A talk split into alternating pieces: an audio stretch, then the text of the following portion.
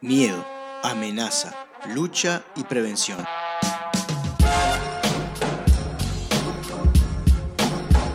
Todos conceptos asociados a la salud, sin embargo, nada más alejado de ella. Te propongo desaprender y descubrir que la salud es conocerte, aceptarte y desarrollar todas tus dimensiones libremente para así integrarte con tu entorno y la naturaleza.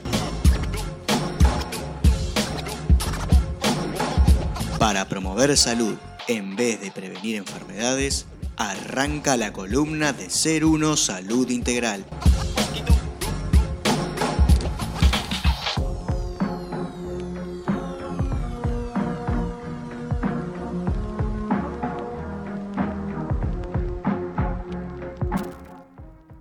Muy bien, bueno, bienvenidos a una nueva columna de salud, de Ser Uno Salud Integral. Sigue siendo Ser Uno, al final no sé si le cambió el nombre o no. Le sacamos salud integral. Bien, salud Ser integral. Uno, punto y aparte. Eh, punto y aparte. Desde que el año pasado se lo apropió la OMS, yo se lo saqué. este, así que está. Bueno, como les decía, como estábamos hablando antes, eh, una vez cada tanto, dentro de la columna de Ser Uno, vamos a tener este espacio que le he dado a llamar el paciente, en donde traigo distintas personas que eh, se dedican a la salud, pero desde otro lado. Esa era, esa era la actitud que había tomado acá el Mm. invitado en cuestión, que estaba esperando eh, pacientemente del otro lado, hasta que le dimos... eh, no sé si era por eso, ¿no? Que le habías, le habías puesto ese nombre. No, Sí, más bien por ahí tiene por algo ahí. que ver con, con la, con la cuestión médica. Y en esta oportunidad vamos a tra- traemos a, a un médico convencional, yo por, por decirlo de una manera, pero que desde hace un tiempo ha dejado de, eh, o ha dejado el sistema convencional, por decirlo de algún lado, a raíz de lo que él ha observado en la pandemia. Él es Javier Ciuto, que él es médico bioestadística, bioestadista puede ser, si estamos de acuerdo. Sí, y estuvo mucho tiempo eh, trabajando en Brasil, dando clases y aparte teniendo una empresa donde asesoraba a la industria farmacéutica. Así que me, pareció in- interesante traerlo y que nos diera su visión de lo que estaba pasando en, en este lado. Antes que nada, saludarte y cómo te sentís, cómo andas. ¿Qué tal? Buenas noches, Fabián, Federico. Este, un gustazo. Muchísimas gracias por la invitación. Un placer estar aquí con ustedes. Y bueno, sí, dijiste tal cual. Este, soy médico, este, hace más de 20 años, clínico general, pero básicamente soy docente, fui docente, perdón, de la Facultad de Medicina prácticamente el año 97, entré como honorario, 97, 98, entré como honorario y bueno, de ahí seguí hasta el 2004 de la justamente materia bioestadística y después también fui docente en la Facultad de Agronomía acá en Uruguay. Asesoré muchísimos trabajos científicos, asesoré a muchos grados 5, jefe de cátedras, este, fui asesor científico de la Sociedad Uruguaya de Patología Clínica, en fin, este, trabajé junto a cardiólogos, neumólogos, todas las especialidades que se te ocurran. Fui autor también de muchos trabajos científicos y después fui para Brasil, donde estuve prácticamente unos 14 años. Tengo, tengo dos nenas uruguayas y un hijo brasilero de 12 años. Y bueno, y ahí también hice lo mismo. Este, sin, con una mano atrás y una adelante, sin saber hablar una palabra en portugués. Este, estuve en las mejores facultades como docente. Tengo, lo tengo que decir con mucho orgullo porque la verdad que sin hablar nada, pero bueno, se ve que eh, Te primaron- hacías entender bien igual. Primar, sí, no, primero el, cono- el conocimiento primó y bueno, le gustó. Y, y después sí, este, también con mis sacrificios, este, hice una empresa pequeña con la mamá de mi- justamente de, de mi hijo. Y bueno, este, pero el quien asesoraba era yo. Hacía todo lo que tiene que ver con consultorías científicas a industria farmacéutica. A la industria farmacéutica vos les- la asesorabas en relación a qué estudios. la parte estadística, Ahí o va. sea, la bioestadística per se, o sea, la parte de bioestadística, cuando tenés que analizar los datos, Ajá. Vamos a poner un ejemplo, un paralelismo. Viste el laboratorio Pfizer, hizo un ensayo clínico, ex- experimentó con, la, con la- esta inoculación, no es vacuna, técnicamente no es vacuna, es una inoculación. Y bueno, hizo, recabó datos y llegaron a que la eficacia es 95%. Bueno, yo soy la persona que me encargo de justamente Chequear hacer eso. los números, exacto. Eh, cuando no es 95%, ¿verdad? Digo, por las dudas. Me, me parece importante, eh, hace un tres, cuatro semanas atrás yo hice una columna específicamente de la OMS y uno de los detalles que me planteé, que describí, fue eh, la definición de pandemia. Y me gustaría preguntarte a vos, ¿qué, qué hablamos hoy en día y qué hablábamos en ese momento eh, en la definición de qué es una pandemia? Claro, eh, antiguamente la defini- se han cambiado muchas definiciones. La definición de pandemia anteriormente era cuando había este, ciertos brotes epidémicos en diferentes áreas, eh, diferentes regiones, por decir países. Bien. Tú puedes tener en un país, puedes tener, por ejemplo, eh, un brote epidémico, como por ejemplo este, este circo están haciendo ahora con la viruela del mono, Ajá. Puede haber un brote epidémico de viruela del mono en Uruguay, pero no ser una pandemia. Ahora, si hay en Uruguay, en Brasil, Argentina, Perú, O sea, en fin, diferentes cúmulos de brotes, serían diferentes exacto, zonas del mundo. Países. que- Países, ahí bueno. va, exacto. Sí, ahí. porque está, un país Sí, es un límite geográfico imaginario, ¿no? Estamos Entonces de que acuerdo. puede estar el vecino que vive de la vereda de enfrente del Chuy, ponele, Chuy, y está en otro país, pero bueno. Totalmente de acuerdo contigo. Por eso es, es muy arbitrario, muy sui generis esto. que- Pero cuando nosotros eh, vemos que cambió la definición, ya no es cuando hay un brote epidémico, no, ahora cuando hay varios brotes epidémicos, no, ahora es cuando hay casos detectados por alguna técnica de laboratorio. Ah, oh casualidad. Y esto viene como anillo al dedo para la Organización Mundial de la Salud, porque la Organización Mundial de la Salud, ¿qué es lo que más le gusta? Las pandemias, chicos. Tienen Puede ser que agarró como cierto amor por esto, pero porque es, ¿por qué? Porque es un negocio. Y porque es. Porque eh, genera no, No es un dependencia. negocio, es el gran El negocio. Y aparte, estos hijos de la madre quieren hacerse dueños de todos los países. Porque por poco tenemos que entregarle la. Bueno, ya han firmado acá en Uruguay que le estamos entregando la soberanía. Vengan, chicos, hagan lo que quieran. Vengan, pueden meter los tanques de guerra, violarse, todo lo que quieran, hagan lo que quieran. Eso fue lo que firmaron ahora, el 22. Salinas fue allá a firmar. Decir que se dieron vuelta y no salió adelante. Pero no por nosotros. Nosotros estamos ya bajando los pantalones diciendo, vengan chicos, vengan. Vengan, soy uno, tuya. Dame un besito si me te quieres, soy tuya. No. Sin embargo, otros países como Brasil, India, bueno, y África se paró, se puso de pie. Con toda la historia que tiene África de, de Sí. años de- de- y décadas de, de investigación y de experimentación con las personas. Correctísimo. Ha sido muy castigada África, Claro. muy castigada. ¿Por qué? Porque poco les importó, hicieron lo que quisieron, como son todas colonias de esta gente, de los occidentales, hicieron lo que quisieron con, lo- con los queridos negros, con los queridos negros africanos, hicieron lo que quisieron, y bueno, es claro, ellos ahora se pusieron firmes, no, no, déjame quietito, nosotros no entramos en esto. Ya estamos cansados, imagínate, hoy mañana, fíjate esto, mira lo que fuimos a firmar allá.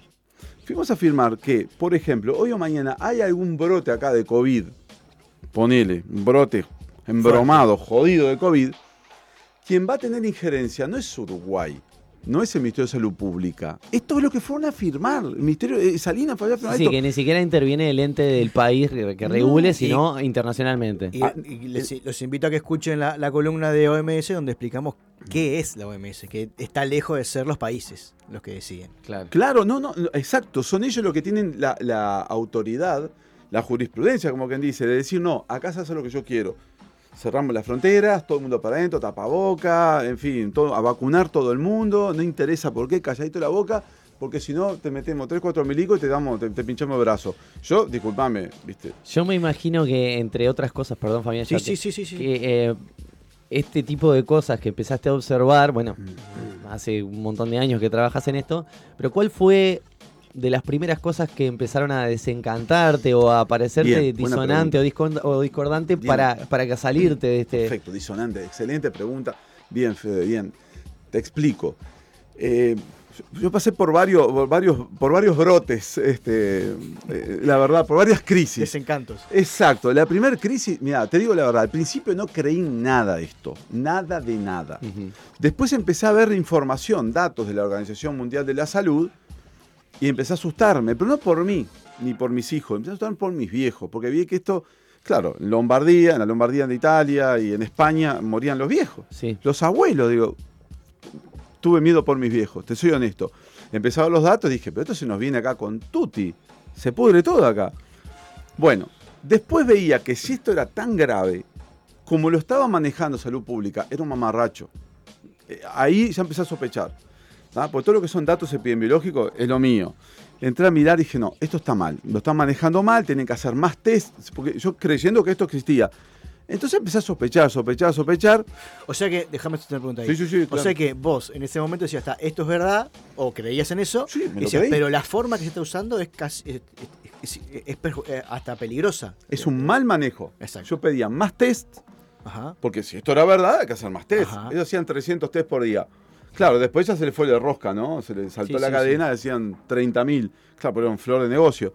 Pero a lo que voy, vamos desde el punto de vista objetivo, no, no- no el negocio de los PCR, objetivo. y- Veía que faltaban más PCR, más test. Claro, Y con lo polémico que eran estos también, ¿no? Porque también esa era la otra, o sea, que no. Como que los datos que largaban los test, o sea, lo- los resultados. Claro, no, está, no tan con la clínica. claro. Correctísimo, bien, perfecto. Pero más allá de esto, seguimos avanzando y veo que los test serológicos que, que habían amenazado del Pasteur, que lo tenían, que sí, se pegaban en el pecho, 50.000 test serológicos, de ahí surgió aquella entrevista que me hicieron en, en- en San José, que en una semana tuvo casi 10 millones, millones, 10 millones en, En San José. en Sí. San José, 10 millones tuvo. En una semana y media, 10 millones tuvo. Que dije, si a mí me permiten, me dan esos test serológicos, yo te tiro la pandemia abajo. Te la tiro abajo. ¿Por qué no me lo dan eso? Porque no. se- porque le terminaba todo el curro, la vacuna, el PCR, todo lo que se venía. ¿Por qué? Porque Vos ahí todavía estabas, ahí estabas este, dentro del sistema trabajando de, este, de esta manera o, o- Yo ahí me vine de Brasil para acá a dar una recorrida, a hacer la caravana por la verdad que llamamos con, Mm. con mi hermano Fernando Ferreira y con Fernando Vega. Dimos la vuelta por todo Uruguay y por varias... La que termina con, con el... Esa fue la primera, la segunda. La segunda, fue que terminamos verdad. presos. Y sí, nos hicieron en cana, no En querían que Maldonado. hable, Porque peor, yo- es preferible darte un balazo en el medio del pecho que, que, abra la- que abramos la boca, ¿no? Eso es peor. Y, sí, perdón, seguí, seguí. No, no, no. Y después justamente lo, lo que ustedes dicen, eh, ahí fue que dije, vi que los PCRs eran, eran o sea, se, se hacía poco PCR y no daba nada y no había correlación con la clínica, con lo que estamos viendo. Segundo, los test serológicos, ¿dónde están? Porque si me dan los test serológicos, yo calculo la cero prevalencia que se llama y tiraba todo abajo esto. ¿Qué es la, para los que capaz que no saben, qué es La la... cero prevalencia, bueno, te explico, la cero prevalencia es la proporción poblacional Ajá, de personas que tienen anticuerpos en la sangre. bien. ¿Qué quiere decir eso? Es la proporción, el porcentaje de gente que ya cursó la enfermedad está y ya está, ya está inmunizada. Y- No como dice Delgado, este, los inmunizados haciéndose referencia a los inoculados. Incorrecto. Claro, no. me encantaría hablar porque con una esta cosa, gente. una cosa tampoco es es lo mismo que la otra, porque en- en- el, el tiempo nos ha demostrado que la gente que está vacunada se contagia igual, contagia igual, tipo de cursa inmunidad la tiene? enfermedad. No, bueno, se supone Claro. que es un poco más leve, que eso no sé qué, No, qué opinión claro, te merece. Se supone, pero viste, eso se supone. Es que- Igual Disney también a mí me enseñó que Blancanieves era una, una- chica muy bonita que estaba en el bosque y hacía encantar a todos los Bambi y todo lo demás. Yo qué sé.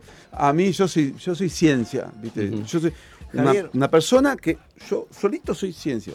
Cada uno. A mí me gustaría a- apuntar a, a las cosas que más se cuestionan, que son el, el tapabocas, el- los test, eh, La vacuna. y las vacunas. y mm, preguntarte, vos con tu, con tu experiencia y tu sabiduría, que nos expliques a los que no somos médicos a los, o a los que nos están escuchando, decir, bueno, explícame por qué esto está mal. Bueno, vamos, a- vamos a empezar por, por el principio.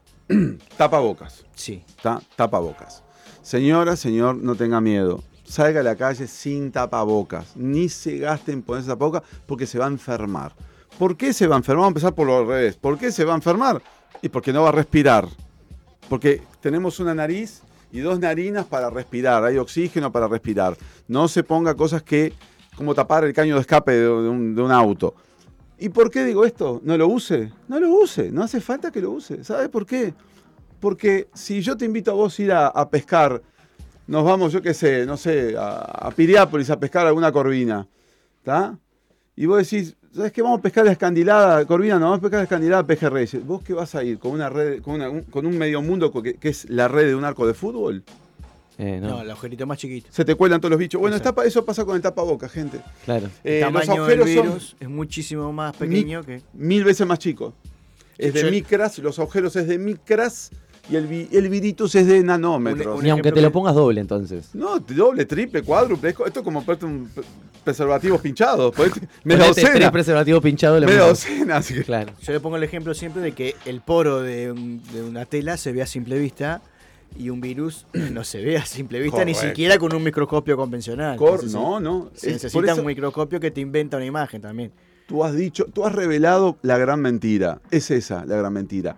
El virus no se ve. Una bacteria se ve. Vos tornudás y si hay ahí bacterias, la vas a ver al microscopio. Si hay un hongo, lo vas a ver. El virus no se No se ve. ve. Entonces, esa es la gran mentira. Después, ¿qué otra, qué otra cosa tenemos que para decir de tapabocas? Podemos decir rápidamente, hay un ensayo clínico, que es- los ensayos clínicos son los estudios que tienen mayor nivel de evidencia científica. ¿Ah? Estamos hablando de, de estudios que decís, eh, esto es robusto, es así, es tal cual. Bueno, o que se aproxima más a la verdad.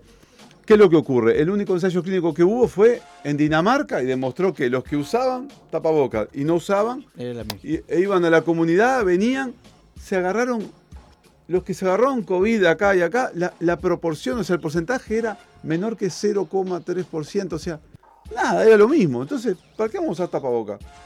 Si me alcaliniza, al contrario, me acidifica la sangre. Sí, sí, está, está respirando el, el- Monóxido, eh, dióxido de carbono. se transforma en ácido carbónico, acidifica la sangre. No estoy inventando nada nuevo. un campo de, de- de- de- un cultivo de distintos tipos de. Incluso no era Sí. saludable para las personas que tenían problemas previos respiratorios, ¿no? Digo, coarta toda la respiración y. Pero si tú tenés un problema respiratorio, digo, bueno, obviamente un EPOC, una, una persona que tiene una enfermedad pulmonar obstructiva crónica, bastante embromada, tampoco va a estar andando en los ómnibus. y no. Digo, no. me refiero... Aunque no exista la pandemia, aunque no esté, no es conveniente. Sin duda, exacto, no, no, no, ni siquiera hablé de pandemia, No, exactamente. Pero vos me entendiste. Sí, sí. vos sí. me entendiste. Bueno, después seguimos. Eh, hablemos de Los test. Los test, bueno, los PCR. Bueno, estás hablando con la primera persona en el mundo ¿tá? que continuó un trabajo publicado que fue el trabajo más grande que se hizo del PCR, que fue el trabajo de Bernard Lascola, un virólogo marsellés, está de Francia.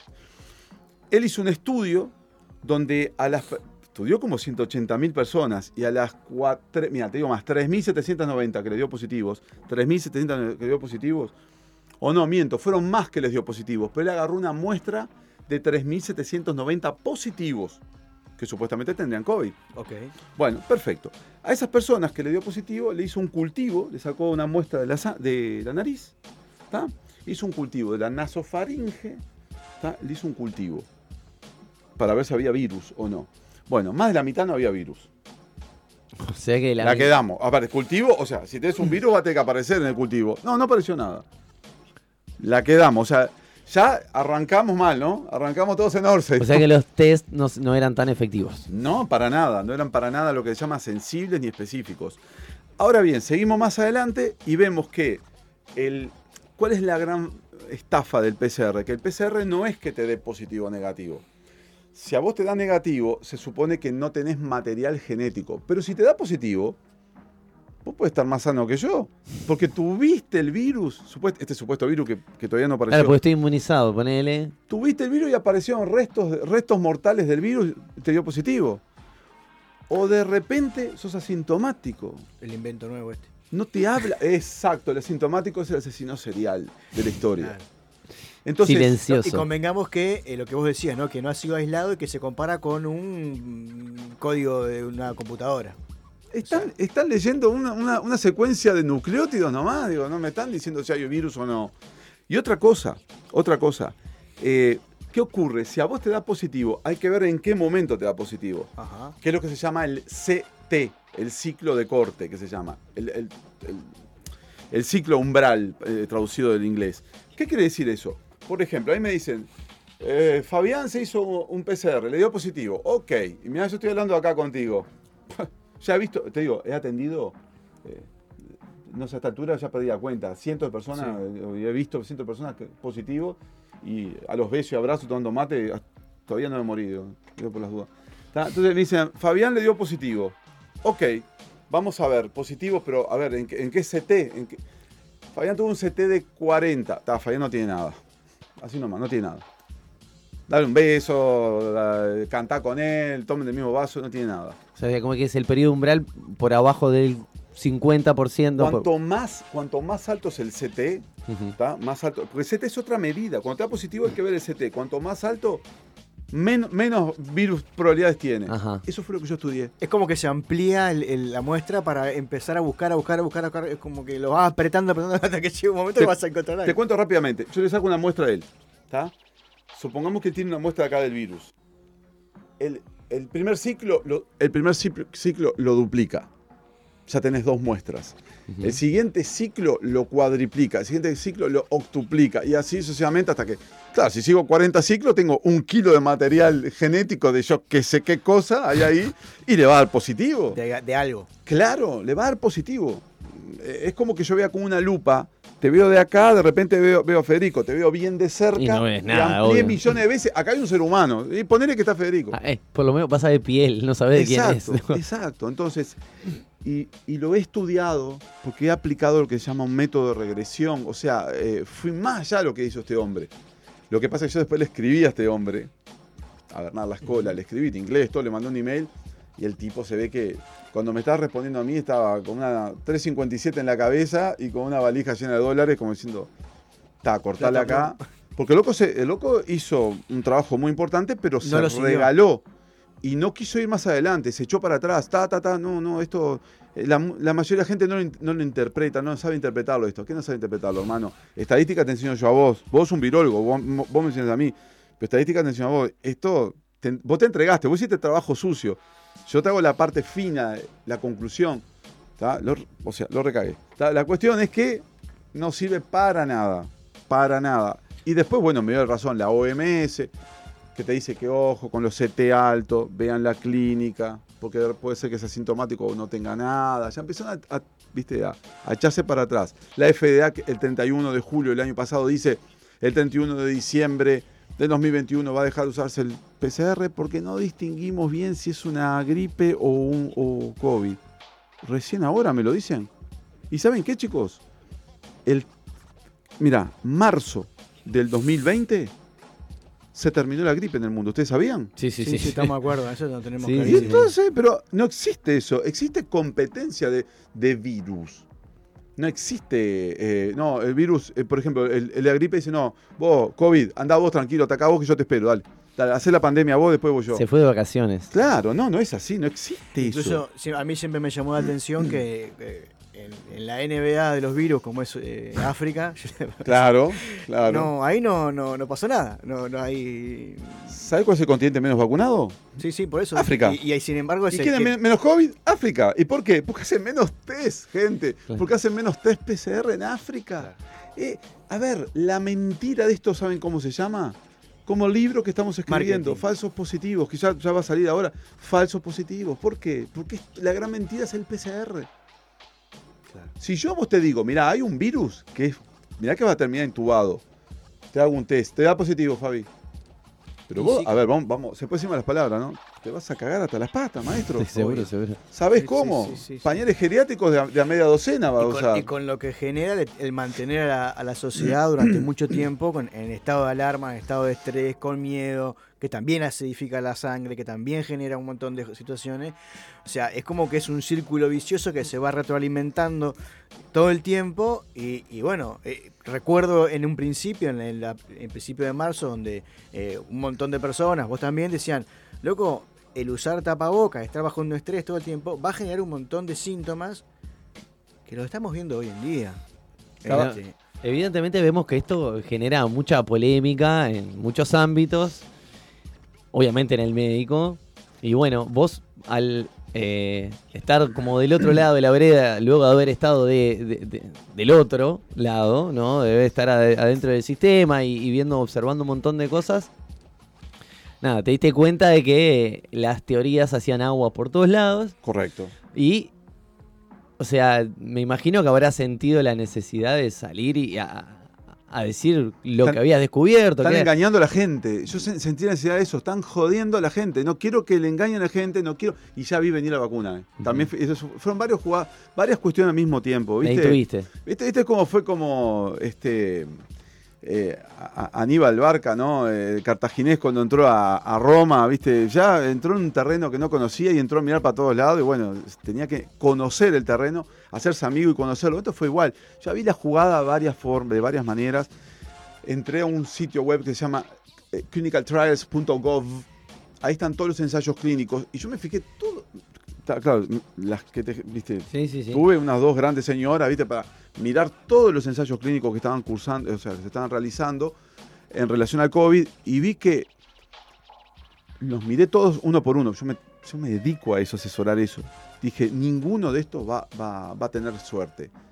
Los laboratorios están bombeando sus propios productos. ¿Para qué? Para que, para que el, el fuerte de ellos, ¿cuál sea?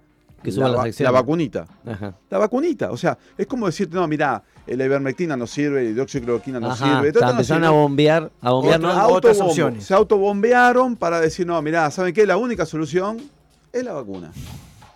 Y claro, Increíble. la más cara y es la que con eso compras los gobiernos, bueno. Bueno, entonces en una... Sí, ibas a decir algo. No, no, seguí, dale. Eh, En una de estas, este, bueno, caravanas, por la verdad que contaste que empezaste a hacer con, con gente que estaba en tu misma línea de pensamiento, es que tuviste así problemas con la ley. O sea, a ver si está, caí preso, pero ¿cómo? ¿Cuál era el argumento? Y, y lo que pasa es que está prohibido le- le- este, entonar las estrofas al himno nacional. Está, está prohibido, muchachos, ¿sabían, no? Eh, está prohibido. Yo lo eh, vi y, y- y lo- cuando estaban, lo vi en, en vivo por un video de Facebook, lo que estaban haciendo en ese momento era cantando el himno. Y Y cayó la... Y eso fue desacato grabado. por cantar el himno, o sea, eso era Me el argumento. dijeron, que ¿usted me dijeron. tiene que acompañar a la, a la comisaría? Vamos, Dale. vamos, obvio, vamos. Dale. ¿Cómo no? Sí, aparte, re bien. A ver, eh, Sí, sí, bien. Trato. re bien, ¿viste? Pero está, digo, ¿viste? Se ve que eso es desacato grabado. O hablar, ¿viste? Decir la verdad a la gente. A mí las redes, o sea, a ver, vamos a entendernos, las medias, todo lo que, perdón, todas las redes, por ejemplo, Instagram, este, bueno, Twitter y, y Facebook, bueno, Facebook ya, ya, Facebook ya, ya me censura de onda, ¿viste? Por las Hoy dudas. tenemos ganas, por las dudas, ¿viste? A ver qué anda Javier hoy, vamos a censurar. Se levanta Exacto. Eh, Hoy es tres, hoy es Ancono, vamos a censurarlo, ¿viste? Es así, ¿no? Pero tal cual. Vivo censurado. Por eso tengo dos Facebook. Vivo censurado. Es increíble. Les duele Pero- hasta. Y la gente de AFP Factual, ¿tá? que fue la que Sí. más me censuró, ¿viste? Que igual me, me dio el cetro de, de- de gran mentiroso, que eso. Digo, a ver, si entendemos que AFP Factual deben sumar con un abaco, me imagino, y porque no creo ah, que. que te, no dieron, sé- te dieron una mención? Como, sí, me dio una mención Ah, especial. Como claro, un Oscar de los mentirosos. y llamaron a otro para que, sí, no, él se equivoca. ¿Y vos qué sabés, maestro? Vos sos, no sé, que sos de la Facultad de Ciencias, pero no tenés ni idea de lo que es estadística. Pero ahora, eh, lo- yo siempre digo esto, ¿no? O sea, si es tan mentira lo que vos estás diciendo. ¿Por qué no me encaran lo- mano a mano? O por qué no, eh, bueno, entonces si es mentira, miedo, no lo ¿qué? censures, se cae solo por su propio discurso. Claro. Eh, y sin embargo, Hay, mi gente mintiendo por ahí hay un montón. Y no todo el mundo va, estaba siendo censurado. Bueno, pero, gurises, hay algo que se llama libertad de expresión. Digo, yo me puedo estar equivocando. Yo te puedo asegurar, tengo los suficientes huevos bien puestos para si me equivoco, vengo, te doy la mano y te doy un beso, loco. me equivoqué. Te doy un abrazo, vos negro, me equivoqué. Y lo he hecho con mi pila de amigos que me he peleado, ta, ya está, ya está, ¿sabes una cosa? Vamos, vamos a terminar esta pelea, un abrazo, se acabó. No les obliga, vos, vamos arriba, digo, no, no, y no soy cínico, pero está, viste, yo que sé, cuando llegó un momento, yo te digo, me equivoqué, me equivoqué al principio, te lo digo, me la reconta comí, pero después empecé a mirar, a orejear las cartas y dije, pa, no, no, esto no está, no es así, no están mintiendo. Bueno, actualmente Javier está escribiendo un libro, como contabas. Este, ¿Lo estás escribiendo solo? No, lo está escribiendo Rosario Cardoso y eh, ya está escrito Rosario Cardoso y Fernando Ferreira. Rosario Cardoso es una psicóloga, gran amiga, gran, gran amiga este, de, de Rocha y eh, que tiene un montón de libros escritos. Y Fernando Ferreira es un periodista, comunicador que está en Paraguay, es para uruguayo. Bien. Es uruguayo, no y es está, está enfocado este, plenamente en toda esta situación que, hemos vivido del 2020 Claro. a esta parte. El libro se llama Falsos Positivos a raíz de que justamente en Este esa nota... En esa nota que me dijeron este, en, en San José, eh, me dijo, bueno, y digo, no, queremos- estamos acá abriéndole la cabeza a la gente lo que es la verdadera pandemia. ¿La verdadera pandemia de qué? Y yo le dije, la pandemia de falsos positivos que hay, ahí quedó. ¿Viste? Porque es una pandemia de falsos positivos. Antes, antes de cerrar, porque y para que te den un tiempito para explicarnos algo de, de las vacunas y de lo principalmente quiero que te enfoques en dos cosas, en cuáles son las cosas que, que debo decir, no, esto no funciona, y cuáles son los riesgos que tenemos. Bien. Bueno, voy a arrancar por lo siguiente. Dos cosas te voy a explicar. Primero, existe, en la ciencia existe lo, lo que se llama los ensayos clínicos, que son estudios en condiciones ideales, porque hay criterios de inclusión, de exclusión, o sea, seleccionás las personas que van a eh, realizar ese ensayo, esa prueba, ese experimento, experimento. ¿Ok? Es un ensayo clínico. Y por otro lado están los estudios de vida real o estudio de mundo real. ¿Está? Que es cuando lo aplicás en la población. Entonces, eh, vos, ¿qué es lo que ocurre? En el ensayo clínico, por ejemplo, que hizo BioNTech Pfizer, ¿qué ocurre? Ellos dicen que la eficacia es un 95%. 95%. Ok, gracias a eso, se re- o sea, se autorizó la inoculación y se dio al resto de los países, se administró al resto de los países, gracias a ese estudio. Ese estudio, gurises, ¿está? Eh, alguna de mis tatarabuelas que no era alfa- alfabetizada. Si yo se, se los contaba, me dice, no, esto yo no lo quiero, pero ni Se en joda. Pero ni en joda lo quiero. ¿Entendés? Se lo contaba a mi abuelo, que también nunca fue a la escuela, a mi bisabuelo también. Entonces, ¿qué ocurre? El tema es así. Vos tenés varias medidas estadísticas, y acá es mi, en mi campo. ¿no? Por eso no, esto no me lo comí. Lo que ellos utilizaron es lo que se llama la reducción del riesgo relativo como medida de eficacia, que les da 95%. Sí, bárbaro. Pero ¿qué quiere decir eso? Claro, partieron de otra premisa. Claro, pero ¿qué es lo que pasa? Es así. Vos, ellos, imagínate, inocularon a 20.000 personas, te lo voy a hacer bien cortito, inocularon a 20.000 personas y a, y a otras 20.000 le dieron placebo. Que placebo es suerito fisiológico en el brazo. Sí, sí. Como que te hacen que te vacunan, pero que no. Como a ver qué pasa. Exacto. a ver qué, genera en tu psique, en tu mente, claro. Eso mismo. Al cabo de 52 días, 52 días lo, expli- lo- lo probaron esto. Con Nada. 52 días no puedes a ver, saber si esto va a dar cáncer o no, enfermedad autoinmune, trombosis, que es lo que estamos viendo ahora. Hay una epidemia de trombosis en Uruguay. Buah, pandemia, pues en todo el mundo. ¿Qué ocurre? La cuestión es que cuando terminaron los 52 días de este estudio, encontraron que los que se inocularon con la inoculación, para que vos te hace al 0,00 tanto por ciento, se agarró COVID. Poquitísimo, casi nada. Esa es la eficacia de la inoculación. Más del 99%. Pero la eficacia del placebo es tuvo lo también más del 99%, porque el Bien. 99 con 12% no se agarró nada. Entonces, cuando vos restás esto con esto, Te queda es- cero. es lo que se llama riesgo at- atribuible, ¿tá? o diferencia de riesgo, te queda 0,84%. Ese es el beneficio o eficacia que te da la vacuna. 0,84%, nada más. O sea que, como lo dije en el programa de esta señora que dice que esta boca es de ella, que no es de ella, dije que tenés que inocular 119, se llama número necesario vacunar, tenés que inocular 119 personas para evitar un contagio. Evitar un contagio, tengo que inocular 119 personas. Imagínate si esas 119 agarran trombosis. Sin saber los, los riesgos y los. Correcto, que eso se llama seguridad. Exacto. Pero cuando vamos al, al plano de la, de- de la vida real, de la gente, cuando fue aplicado en, to- en toda la población, ahí se llama efectividad, ya no se llama eficacia, efectividad. Y la efectividad, ¿sabes qué? Es peor. Se fue el pico. Todos los que se, todos los que se vacunan se agarran COVID, hermano. Yo no, yo no me vacuno, no tengo, nunca me agarré COVID de nada. ¿Y cómo es esto? Entonces hay que tener un mínimo de, de- de- de- de sentido común. Javier, si te quieren seguir, si quieren este, contactarte o algo, para, para que vos, me imagino que estás. eh, Y para enterarnos cuando salga el libro, por ejemplo. salga el libro. Sí, este, bueno, mira, nosotros tenemos con Fernando Ferreira, bueno, estamos generando un movimiento político que se llama Patria Alternativa. Lo pueden buscar eh, ya sea en Facebook, lo- en, en, eh, Telegram, en, bueno, en Instagram, en, va- en varias redes. Lo pueden encontrar, Patria Alternativa. Y ahí escribir ahí, o si no también en el canal de Fernando que es Tertulias Liberales, que Bien. también está en Facebook, en Instagram, en Telegram, en Twitch. ¿Ah? Excelente. Ahí pueden entrar en contacto con nosotros. Javier, muchísimas gracias por haber aceptado venir. Este, nos hubiera gustado tener mucho más tiempo. Ahí sé que es, es larguísimo este tema. eh, pero bueno, la mejor para el libro, la mejor de, para, para lo que estén haciendo. y- Ah, cuando salga el libro lo vamos a traer, seguramente. Exacto. Ya en breve, el 18 Avísame de junio, creo que vamos a estar ahí inaugurando, lanzando el libro. Y hablamos un poquito del libro. Perfecto, bueno, en alusión a este tema que estamos Mucha hablando, bueno, como estamos teniendo mucha data, nos vamos escuchando justamente la canción Data de Juan Casanova. Bien, muchísimas gracias, Burises. Muchísimas gracias.